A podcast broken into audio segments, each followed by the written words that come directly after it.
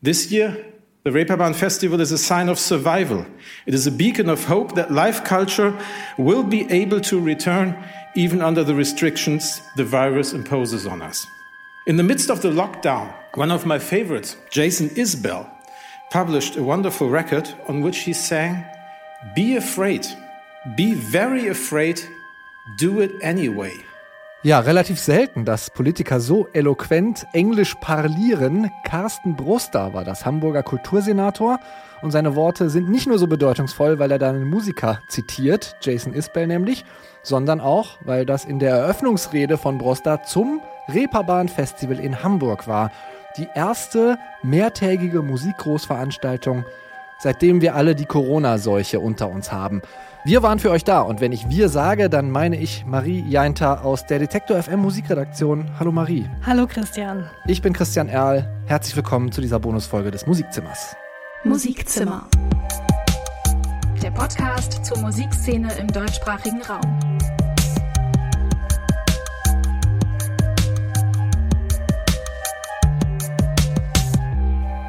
Ja, wir waren ja einigermaßen skeptisch, ob das klappt und wenn ja, wie das gehen soll. Aber sie haben es durchgezogen, die Leute vom Hamburger Reeperbahn Festival. Letzte Woche vom 16. bis 19. September gab es das erste große Musikfestival in Deutschland im Jahre 0 NC, also nach Corona.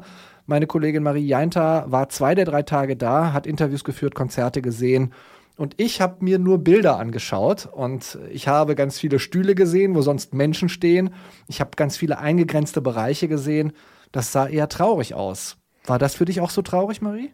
Es war gar nicht so traurig, wenn man da war. Also ich dachte auch erst so, oh Gott, was wird das werden? Ich habe mich auch ganz, ganz lange vor der Entscheidung so ein bisschen, ja, wollte einfach ganz lange abwarten, bis ich die Entscheidung fälle, dorthin zu gehen und habe die ganze Zeit eigentlich noch mit einer Absage gerechnet und habe mich gefragt, wie soll das funktionieren? Aber es funktioniert mit den Hygienemaßnahmen, die wir später noch ein bisschen ja, genauer bequatschen können.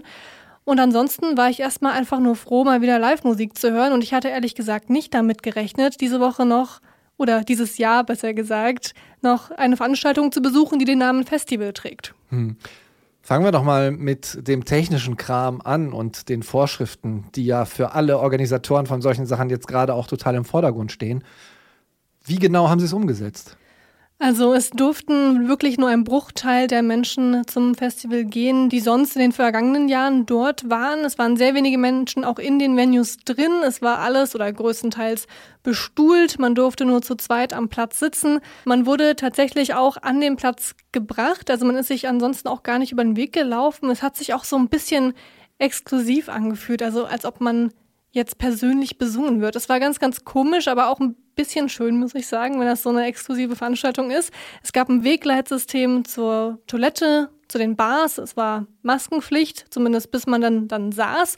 Und dann haben sie sich noch überlegt, ja, wie machen wir das denn mit der Rückverfolgbarkeit? Und dafür haben sie eine App beauftragt, sich so ein ja, QR-Code-System auszudenken. Und dann musste man immer, bevor man irgendwo reingegangen ist, sich einchecken und wenn man wieder gegangen ist, musste man sich auschecken und das wurde ganz, ganz streng kontrolliert, muss ich sagen. Da war ich sehr, sehr ja, begeistert davon, wie krass das dann doch umgesetzt wurde von den Ordnern.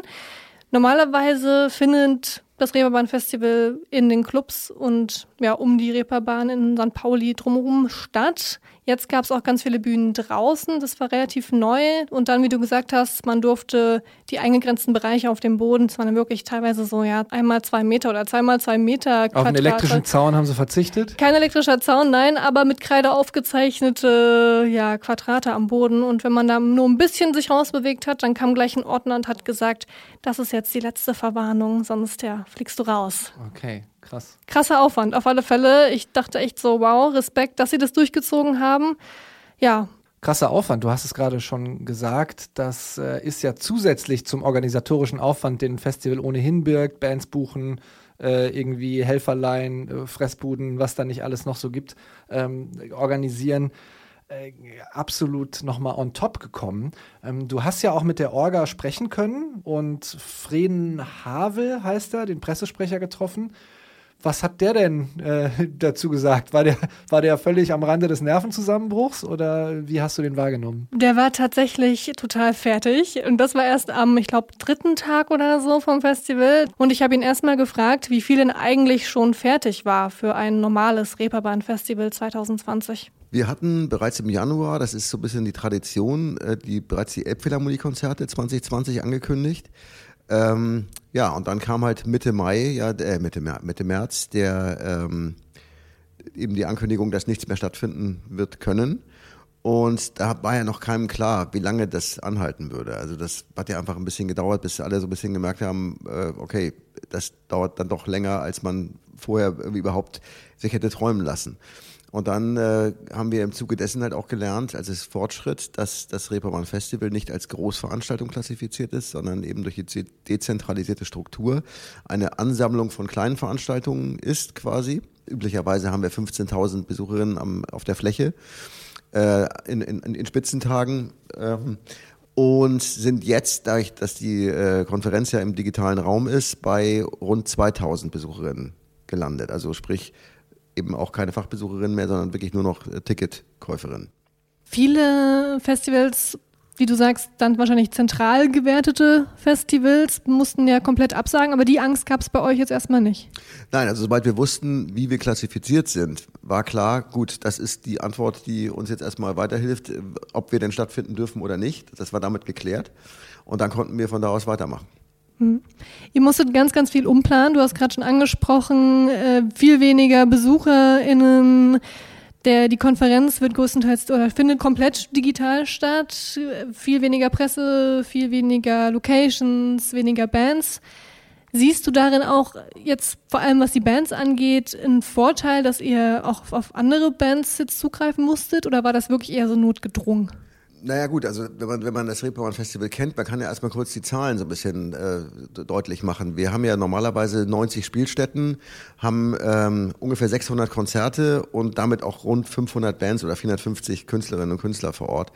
Ähm, das ist in diesem Jahr natürlich deutlich reduziert. Das heißt, wir haben nur noch 20 Spielstätten, wir haben ungefähr 140 Shows über die äh, vier Tage und entsprechend eben auch weniger Künstlerinnen und Künstler. Ich glaube, es sind 90 oder 95, wenn mich nicht alles täuscht, die halt auch teilweise, mehr, teilweise mehrmals spielen. Äh, und natürlich, wenn man jetzt sozusagen, um auf die Frage zurückzukommen, wenn, wenn man überlegt, dass wir sehr stark international ausgerichtet sind. Wir haben USA, Künstlerinnen und Künstler aus den USA, aus England, aus Frankreich, teilweise äh, Südkorea, sonst woher. Ähm, wo man natürlich merkt, dass das greift alles nicht. Das ist ja selbst sogar, dass wir jetzt sogar ein, eine, eine Band aus der Schweiz nicht dabei haben konnten, weil die eben aus dem Risikogebiet gekommen ist und kurzfristig leider absagen musste. Das ist bitter. Das ist aber ist die Zeit. So, das heißt, wir haben uns äh, mussten uns von dem internationalen Gedanken verabschieden, der in der Konferenz dadurch umso mehr zum Tragen kommt, weil da natürlich Leute jetzt auch teilnehmen können, die nicht reisen müssen, geschweige denn, dass sie, es dürften, aber sie müssen es auch nicht. Entsprechend hat man da natürlich jetzt eine andere, äh, eine andere Ausgangslage. Aber was die Künstlerinnen und Künstler betrifft, die bei uns auftreten, klar, das sind natürlich benachbartes europäisches Ausland und viel auch äh, sozusagen Künstler aus der Heimat hier. Das sagt Fren Havel, der ist Pressesprecher vom Reeperbahn Festival. Das hat stattgefunden, trotz Corona. Darüber reden wir hier. Marie Jainter ist bei mir. Ja, der Blick aufs Line-Up ist mir auch aufgefallen. Ähm, ich würde dem gerne was Positives abgewinnen können. Natürlich auch als äh, Podcast-Host eines Podcasts, der Musik aus dem deutschsprachigen Raum macht, äh, ist für mich dann diesmal mehr dabei. Aber äh, mal ganz ehrlich, wie, wie war das? Ähm, so ganz ohne internationales Line-up für dich, Marie? Du warst da? Ja, ich habe erst lange überlegt, ist es das überhaupt wert, für so eine Handvoll deutscher Künstler nach Hamburg zu fahren? Weil sonst gehe ich zum Reeperbahn Festival und will ja internationale Acts hören und sehen. Außerdem kam noch dazu, dass vom Festival kommuniziert wurde, dass man wahrscheinlich nicht mehr als zwei bis drei Acts pro Tag schafft, was auch wenig ist für das Reeperbahn Festival, was sonst eine riesige Auswahl hat. Aber ich habe viele, viele coole Sachen gesehen. Zum Beispiel? Zum Beispiel, ja, viele, die auch schon hier im Musikzimmer besprochen wurden. Jets habe ich gesehen. Das ist ja das Side-Project von Laura von der Band Girl, mhm. die ich sehr, sehr gerne mag. Ähm, und die haben mich auch auf dem Reeperbahn-Festival sehr überzeugt. Das war sehr schön zu sehen, wie viel Spaß sie hatten nach monatelangem ja nichts tun oder nicht auf der Bühne stehen. Ich habe Switcher gesehen. Das ist so eine, ja, Schunkel-Rockband. Die haben so eine Art Rockmesse veranstaltet. Das war ganz lustig. Die haben also mit diesem, dass alle sitzen müssen, ein bisschen gespielt und haben dann einen Gottesdienst veranstaltet. auf sehr ironische, aber sehr lustige und unterhaltsame Art. Das hat mich sehr überrascht, aber hat mir auch für das, was es war, sehr, sehr gut gefallen. Die Stimmung war echt fantastisch an dem Abend. War das so verschwitzt, wie ich mir das vorstelle? Ich glaube, ich habe hier auf Achse vor ein paar Wochen äh, oder ein paar Monaten eher gespielt. Ähm, macht Spaß, aber ich habe das Gefühl, ich kann das Bier und den Clubschweiß auf der Platte riechen. Ähm, das ist korrekt, hat aber jetzt beim Reeperbahn Festival natürlich nicht so funktioniert. Ja. Ne? Also auf der Bühne, ja, wahrscheinlich haben die auch ein bisschen was getrunken vorher, so, anders, äh, ja, ist einfach deren Ding. Im Publikum ja dann kaum oder gar nicht, aber so konnte man die Texte ein bisschen besser verstehen. Mhm. Und wie gesagt, der Gottesdienst, der hat, war einer der besseren Gottesdienste, die ich besucht habe in meinem Leben, auf alle Fälle. Stichwort Kirche, es gab auch noch einen Auftritt von Ilgen Nur, ne? Genau, die hat in der St. Pauli-Kirche gespielt, eine kleine, schöne Kirche mitten in St. Pauli. Und sie war da auch alleine, nicht mit Band, sondern nur sie und ihre Gitarre und das war wunderschön. Es war wahnsinnig intim. Ich glaube, Ihr war es auch ein bisschen zu intim teilweise, zumindest hat sie das ein bisschen durchblicken lassen. Aber ihre Stimme ist einfach fantastisch mhm. und das passt so gut und war so, ja, war was Besonderes auf alle Fälle. Und dann am zweiten Tag habe ich noch die Scheibitz gesehen, auch eine Band aus dem Dunstkreis von Gör und von Jazz die ja so ja, klassischen Indie-Rock machen. Und da durfte man tatsächlich auch aufstehen. Das war mein einziges Stehkonzert, aber natürlich ne, in den zwei Quadratmetern, die ich hatte. Und dann habe ich auch in der Kirche, aber in der St. Michaeliskirche, die Sterne beziehungsweise Frank Spilker gesehen, was auch was sehr, sehr Besonderes war, weil ja die Akustik einfach krass war. Also jetzt nicht für ein Rockkonzert ausgelegt, aber auf alle Fälle ja, eine sehr besondere Umgebung. Klingt alles sehr sakral. Vorne stehen die Leute und dann äh, mit genügend Abstand, äh, gerne auch in der Kirche irgendwo äh, das Publikum. Du hast dich aber natürlich auch mit Bands getroffen. Wir fahren ja nicht einfach nur so hin, um uns da berieseln zu lassen, sondern äh, du hast Blond eben schon erwähnt, auch eine Band, die ich schon häufiger gespielt habe. Ähm, mit denen hast du auch quatschen können. Genau, zumindest konnte ich mit Nina von Blond quatschen. Das ist die Sängerin und Gitarristin der Band. Die hatte es ja nicht so gut in den letzten Monaten wegen Corona, eben weil sie nicht spielen durfte, aber auch weil sie ihren Dayjob an der Bar verloren hat dadurch. Und das deswegen, auch noch. Genau, sie hat ja kaum Geld verdienen können dadurch. Seit Mitte März ist sie nicht aufgetreten. Sie hat aber, oder die Band hat dann aber nicht einfach tatenlos zugesehen. Sie haben den Song Sunny Fair Millionär Cypher rausgebracht. So ein Projekt mit 16 Künstlern. Da geht es so ums Toilette gehen und um Dixie-Klos und irgendwie auf der Autobahn unterwegs sein und eben mal müssen. Und sehr haben, egalitäres Thema. Genau, genau, aber sehr lustig. Und sie haben den Podcast, da muss man dabei gewesen sein, gestartet. Ein, ja, so ein netter, netter Laber-Podcast zwischen ihr und ihrer Schwester Lotta, wo sie ja einfach Geschichten aus ihrer Vergangenheit erzählen. Aber die beiden sind einfach super, super lustig. Deswegen kann man sich den gut mal anhören. Und sie haben, Gott sei Dank, schon im Januar ihr Album Martini Sprite veröffentlicht. Und ich habe sie dann gleich am Anfang mal gefragt, wie froh sie eigentlich ist, dass das Album eben vor Corona rauskam. Da hatten wir total Glück. Also an dem Album haben wir ja ewig gearbeitet, ein und ein halbes Jahr oder so. Dann haben wir da wirklich auch so richtig die richtig krass viel Promo, dann auch so Promo, also ganz viel Interviews und sowas gehabt und es kam auch extrem gut an. Also ich war so super ähm, happy damit und dann haben wir die Release gehabt und ähm, dann gab es die Tour, da hatten wir Chor mit dabei und Tänzer und hatten erstmals so ein richtiges Bühnenbild und abgestimmte Lichtshow und alles. Und das haben wir äh, zwei Wochen lang durchgezogen. Und dann war es richtig so, oh, jetzt kann es losgehen, jetzt, jetzt äh, spielt, kommt das Festival Sommer und dann spielen wir noch die Herbsttour, geil. Und es läuft alles so, wie wir uns das gewünscht haben. Und es ist funktioniert, es geht auf. Und dann wirklich ähm, in Leipzig haben wir unser letztes Konzert gespielt, das war noch mit extremer Aftershow-Party, so, ja, die Tour war geil. Und alle haben sich umarmt und geküsst und auf engstem Raum getanzt. Und dann zwei Tage später ging gar nichts mehr. Also dann war, da war wirklich so, ach du Kacke, so, es gibt Corona, weil auf der Tour haben wir uns da auch wirklich gar nicht da so dran gedacht. Also muss ich wirklich sagen, das war noch so ganz weit weg. Ja, insofern, ich habe mit meiner Band sehr viel Glück gehabt. Ja. Ich habe gestern mit Betteroff gesprochen und der hat aber gesagt, dass er die Zeit zum Schreiben sehr gut nutzen konnte und sich von dieser Isolation irgendwie inspiriert gefühlt hat, aber das geht euch dann gar nicht so, ne? Ja, das ist ja bei allen anders. Ich glaube auch viele haben dann ähm, endlich mal Yoga gemacht, endlich mal ein Brot gebacken. Das wollte ich schon immer mal machen. Jetzt habe ich endlich mal ein Brot gebacken. Und ähm, wenn du aber, also wir jetzt, wir saugen unsere Energie auch wirklich von so, wenn was los ist und so, dann wir, also irgendwie brauchen wir das so. so wir sind so G Gesellschaftsmenschen und so. Und dadurch, dass wir auch ja so Themen haben, die jetzt also so autobiografisch oder beziehungsweise geht es um Sachen, die uns in unserem Leben passieren oder so. Das ist uns auch immer wichtig, dass wir über Sachen schreiben, die quasi ähm, stattfinden. Ist es jetzt gerade ein bisschen schwierig, wenn man so zu Hause sitzt und ähm, Netflix guckt oder so. Keine Ahnung. Ihr habt jetzt gerade beim Reeperbahn Festival jetzt das erste richtige Konzert seit März gespielt vor bestuhltem Publikum und vor weniger Publikum, als ihr sonst wahrscheinlich anzieht. Wie war das? Das ist quasi unser Festival Sommer jetzt an einem Tag. Hm. So und so betrachten wir den Tag heute auch, dass wir die ganze Zeit so ja, komm, wir gehen noch mal aufs Dixie, weil es so schön ist oder so. Ähm, und das Konzert war eigentlich, ähm, die Leute haben in, in einem Rahmen, in dem die sich bewegen durften und klatschen, mitsingen, alles Mögliche, haben sie alles gemacht.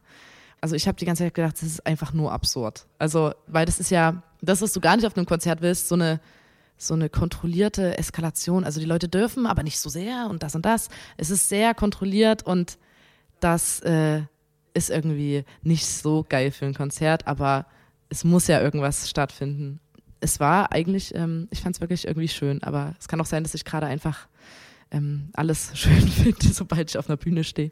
Aus Zuschauersicht war es auf alle Fälle auch schön. Ihr habt da, oh, ihr habt, seid da sehr humorvoll mit umgegangen, habt sogar eure Aerobic-Session irgendwie im Sitzen oder zumindest bei den Zuschauern im Sitzen fortgeführt. Das heißt, ihr habt euer Programm jetzt auch nicht komplett, aber so ein Teil so ein bisschen auch auf die Situation angepasst. Findest du das gerade wichtig, dass man auch mit der Situation spielt und nicht einfach nur sein normales Programm ja, abspult? Ja, also für uns, ich kann ja immer noch für uns sprechen, ähm, ist das dann wirklich wieder so ein, ja, das ist ja interessant, wie, wie gehen wir, wir damit um? Deswegen haben wir jetzt auch Lust gehabt, das nochmal zu machen, mit Bestuhlung zu spielen und so, weil wir gesagt haben, wir müssen das irgendwie, weil wir es witzig finden und ähm, absurde Auftritte gefallen uns eigentlich immer gut ja, weil es uns irgendwie Spaß macht, dann irgendwie zu versuchen, so das Beste aus der Situation zu machen. Das sagt Nina, die Hauptsängerin von Blond, im Gespräch mit Detektor FM Musikredakteurin Marie Jainter. Die ist bei mir im Studio und war für uns, für euch auf dem Reeperbahn Festival. Ich muss ganz ehrlich sagen, ich kann das total nachvollziehen, was Nina da sagt über dieses soziale orientiert sein und sich irgendwie darauf freuen, mit Menschen interagieren zu können und Betteroff, ähm, der dann da aus dem Einsiedlertum irgendwie künstlerische Inspiration zieht, ähm, mit dem du auch noch gesprochen hast, von dem wir gleich auch noch was hören, ähm, der ist mir da nicht so nah. Ähm, wie geht dir das persönlich? Kannst, wen kannst du besser nachvollziehen? Ich kann auch Nina viel besser nachvollziehen. Also ich gehe auch gerne irgendwie raus unter Menschen zu Festivals, zu Konzerten und kann dann total verstehen, dass sie das richtig frustriert, dass man so auf dem Bett liegt zu Hause und sich so denkt, heute wäre ein Festival gewesen, heute wäre ein Konzert gewesen, dann kribbeln die Füße die ganze Zeit und man kann nicht so viel machen. Deswegen finde ich es auch cool, dass das Festival so in irgendeiner Form stattgefunden hat und die Musiker wenigstens so ein bisschen ihrer Leidenschaft doch noch nachkommen können. Und das hat man echt gemerkt, so diese Verzweiflung, dieses Wollen, dieses, ja, wir sind jetzt hier und wir zeigen euch jetzt alles, was wir in den letzten sechs Monaten nicht sehen konnten. Blond ist jetzt eine Band, die haben wir hier schon ein paar Mal gehört. Die sind ja auch schon seit ein geraumer Zeit auf der Bildfläche. Ähm, einmal kurz in die Glaskugel schauen. Schaffen die das? Kommen die da durch? Ich denke schon, weil die gibt's ja jetzt schon ja eine Weile. Die sind ein Name, den kennt man irgendwie. Die haben auf alle Fälle ja eine Fangemeinde, die sie da durchboxt irgendwie. Aber es gibt natürlich auch Künstler, denen es nicht so geht, ne? die irgendwie neu sind, die dieses Jahr eigentlich erst so richtig durchstarten wollten. Und das ist dann richtig hart, glaube ich. Gute Überleitung. Wir sprechen über Betteroff noch, habe ich ja auch gerade eben schon gesagt. Hatte ich hier schon auch mal in einem Musikzimmer, in so einem Mini-Interview ähm, vor ein paar Monaten. Ähm, fand ich, hat eine der besten Eröffnungszeilen der deutschsprachigen Musik in den letzten Jahren geschrieben. Tagebuch Kapitel 1, wo bleibt die Schwerelosigkeit? Ähm, ist aber eigentlich ein totaler Geheimtipp und hat trotzdem schon einen Major-Vertrag. Also ich war ganz überrascht, als ich das gelesen habe vor zwei, drei Tagen, äh, dass der bei Universal ist. Ähm, mit dem hast du auch gesprochen. Wo bewegt sich der denn gerade so zwischen Geheimtipp, Einsiedlertum, das wir schon angesprochen haben, und dem Major-Vertrag? Also erstmal muss man sagen, er hatte Pech, weil er hat seine Debüt-EP Viertel vor irgendwas genau zwei Tage vor dem angekündigten Lockdown oder vor dem Lockdown, der dann durchgezogen wurde, veröffentlicht. Das heißt, Teile der Tour und sein Release-Konzert wurden gecancelt. Er konnte keine Festivals spielen und hatte generell wenig Promo-Möglichkeiten. Irgendwie, das hat er mir erzählt, ist er dann durch Streaming doch ja, relativ bekannt geworden, hatte aber Glück, weil er vorher schon einen Wettbewerb von der Mannheimer Popakademie gewonnen hatte und dadurch halt entdeckt wurde. Aber er hatte auch Zweifel, ob er überhaupt der Einladung des Reeperbahn Festivals nachgehen sollte. Also ich muss schon sagen, ich habe ein bisschen überlegt. Also, weil das ist natürlich, alle sagen ihre Konzerte ab und ja, auch ich habe hab ganz viel abgesagt. Also wenn man dann angefragt wird und gesagt wird, wir, wir machen ein Festival, dann war natürlich die erste Frage so, how, wie soll das gehen? So, und also wie soll das vereinbar sein? Aber als ich dann auch mit meinem Booking gesprochen habe und mit, ähm, mit Leuten darüber gesprochen habe und die mir wirklich versichert haben, das ist safe und die haben ein gutes Konzept, dann habe ich da natürlich zugesagt, so, wenn man das natürlich auch spielen möchte. Nichtsdestotrotz war ich schon bis zur Ankunft, obwohl ich dann auch das Hygienekonzept gelesen habe und so weiter, ist man natürlich ähm, ja neugierig, wie das dann aussieht. So, aber es ist das also es ist tatsächlich, ich, ich finde es extrem gut organisiert, ja. Viele Leute würden sagen, Musik und Kultur sind nicht lebensnotwendig, zumindest nicht so wie jetzt einkaufen gehen zu müssen oder die Kinder in die Schule zu schicken. Ja. Karl Lauterbach hat gesagt, dass wir alle unseren Hedonismus, unseren Drang nach Vergnügen zurückstecken müssen. Wie siehst du das? Puh. Ähm, das ist eine gute Frage. Also wenn ich mir jetzt mal so Sachen angucke, dann ist es ja eher so, dass in Zeiten von Krisen eher das Gegenteil passiert, dass der Drang nach Vergnügen größer wird. Und ähm, ich weiß es nicht, ob man das so pauschal sagen kann. Also ich stecke ich, wenn ich jetzt Sachen sage, dann argumentiere ich natürlich aus der Position von einem Künstler, weil ich das bin. Und ich würde schon, also meine Beobachtung war schon, dass viele Leute mehr gestreamt haben, jetzt nicht nur Musik, sondern auch Filme konsumiert haben, natürlich auch Musik gehört haben, Podcasts gehört haben und solche Sachen. Also das ist einfach schon wichtig, aber klar, es hat immer den Anstrich eines Hobbys, es hat immer den Anstrich von, da willst du jetzt kein Geld für haben, oder? Ich meine, es ist, schön, es ist schön, dass du das kannst, aber du darfst das machen, das ist doch schön, warum reicht dir das nicht? Du willst jetzt noch Geld haben oder was? Also weißt du so, das hat immer den Anstrich eines Hobbys und das sind, also wahnsinnig, also es sind ja auch Aussagen getroffen worden, die, ich weiß jetzt nicht, wer das gesagt hat, aber dass irgendwie auch gesagt wurde, man rät jetzt von Berufen in der Kreativbranche ab und man soll jetzt keinen künstlerischen Beruf ergreifen. Also das ist einfach eine Riesenindustrie auch. Also wir reden jetzt hier nicht über ein Hobby, sondern ich weiß es nicht, Herbert Grönemeyer hat, glaube ich, so eine Rede gehalten und hat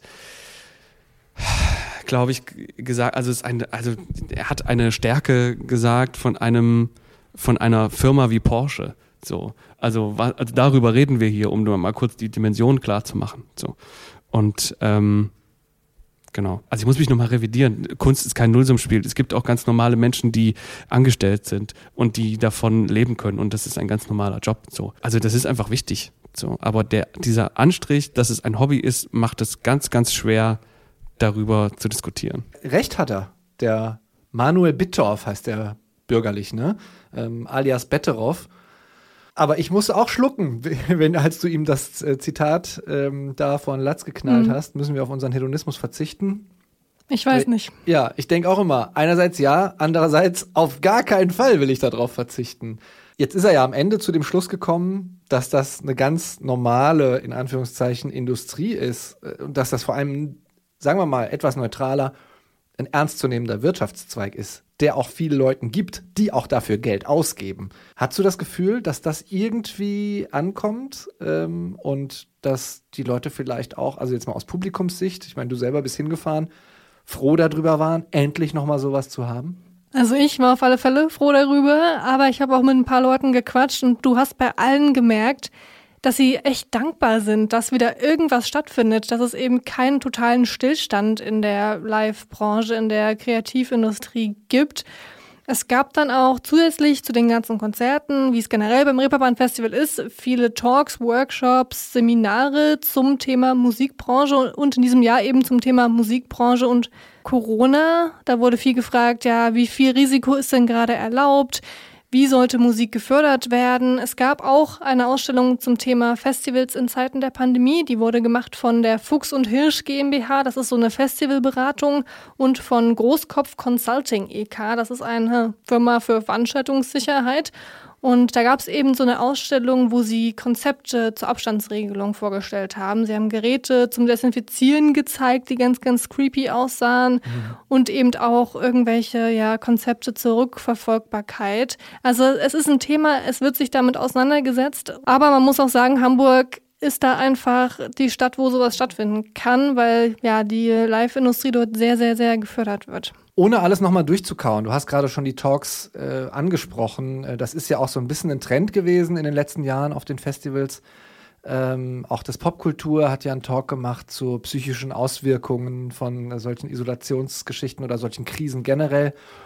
Kurzes Fazit, du bist ja nicht das erste Mal auf dem Reeperbahn-Festival gewesen gucken wir mal nicht in die Glaskugel, wie wird es nächstes Jahr von der Umsetzung her, sondern hoffen wir einfach mal und drücken die Daumen, dass es äh, wieder unter normalen Bedingungen stattfinden kann. Aber was ist so dein, dein Urteil darüber, wie wurde das umgesetzt und äh, wie hat es dir gefallen? Viele haben immer gesagt, so ja, das ist jetzt besser als nichts. Ich fand sogar, es war besser als besser als nichts, weil die Musik war trotzdem fantastisch. Man konnte tolle Künstler sehen, viele tolle deutsche Künstler vor allem. Hatte deswegen nochmal so einen ja, ganz neuen Blick auf die Musikindustrie, fand ich, weil eben viel tolles Zeug auch aus Deutschland kommt.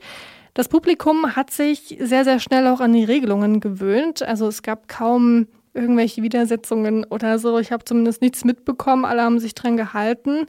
Es hat auch Vorteile, wenn es weniger Menschen gibt, ne? Weil ja, du hast einfach weniger zu tun, irgendwem aus dem Weg zu laufen. Du bist weniger angerempelt. Klar, wenn du das magst, ist es doof. Aber du konntest dich viel mehr auf die Musik fokussieren. Und es war halt auch schön zu sehen, dass sich die Stadt Hamburg und alle anderen Verantwortlichen so für die Live-Musik einsetzen. Trotzdem ist es natürlich kein Vergleich zu einem normalen Festival und auch kein Vergleich zu einem normalen Reeperbahn-Festival, mhm. weil eben die Internationalität und die große Auswahl, die sonst dort ist, eben nicht gegeben war. Aber ja, ich stand vor der Bühne, ich habe Musik gesehen und es klang alles sehr schön. Stichwort Internationalität. Letzte Frage. Es gab ein paar Konzerte, die angesetzt waren, die leider nicht vonstatten gehen konnten. Wird da noch was nachgeholt? Ja, also Fren Havel konnte mir schon sagen, dass diese Elbphilharmonie-Konzerte, die immer Teil des Festivals sind, nächstes Jahr wiederholt werden. Da werden dann zum Beispiel Anna Calvi, Alice Phoebe Lou und Rye X auf der Bühne stehen. Außerdem ist Tash Sultana angekündigt. Die hätte eigentlich auch schon dieses Jahr als Headliner spielen sollen. Und nächstes Jahr wird als Partnerland, das war dieses Jahr Dänemark, und nächstes Jahr wird das Partnerland Südkorea sein. Genau. Schön K-Pop-mäßig. Genau, das ist der Sinn der Sache, weil K-Pop ja mittlerweile auch ähm, ja, in der Indie-Musik oder generell in der Musikszene ja, ein fester Bestandteil ist. Und damit will sich das Festival dann nächstes Jahr auseinandersetzen. Gucken wir mal, wie äh, K-Pop in die Musikszene des deutschsprachigen Raums äh, dann vielleicht hineinschwappt. Wenn das so sein sollte, werdet ihr auf jeden Fall hier bei mir im Musikzimmer was darüber hören. Marie Jeinter aus der Detektor FM Musikredaktion war das mit einem Bericht vom Menschenversuch namens Reeperbahn Festival, die erste musikalische Großveranstaltung seit Corona. Wie es gelaufen ist, hat sie euch in dieser Bonusfolge des Musikzimmers erzählt. Vielen Dank, Marie. Gerne, Christian. Mehr vom Musikzimmer kriegt ihr, wenn ihr das Musikzimmer als Podcast abonniert. Neue Folgen mit neuer, frischer Musik gibt es einmal im Monat. Die letzte mit DJ Ivo hat zum Beispiel wahnsinnig Spaß gemacht. Wenn ihr da nochmal reinhören wollt, freue ich mich. Und dann so alle ein bis zwei Wochen gibt es aktuell Interviews mit spannenden neuen KünstlerInnen aus dem deutschsprachigen Raum. Findet ihr da, wo ihr sonst auch eure Podcasts findet. Ich bin Christian Erl, freue mich über ein Abo und sage Ciao. Musikzimmer. Der Podcast zur Musikszene im deutschsprachigen Raum.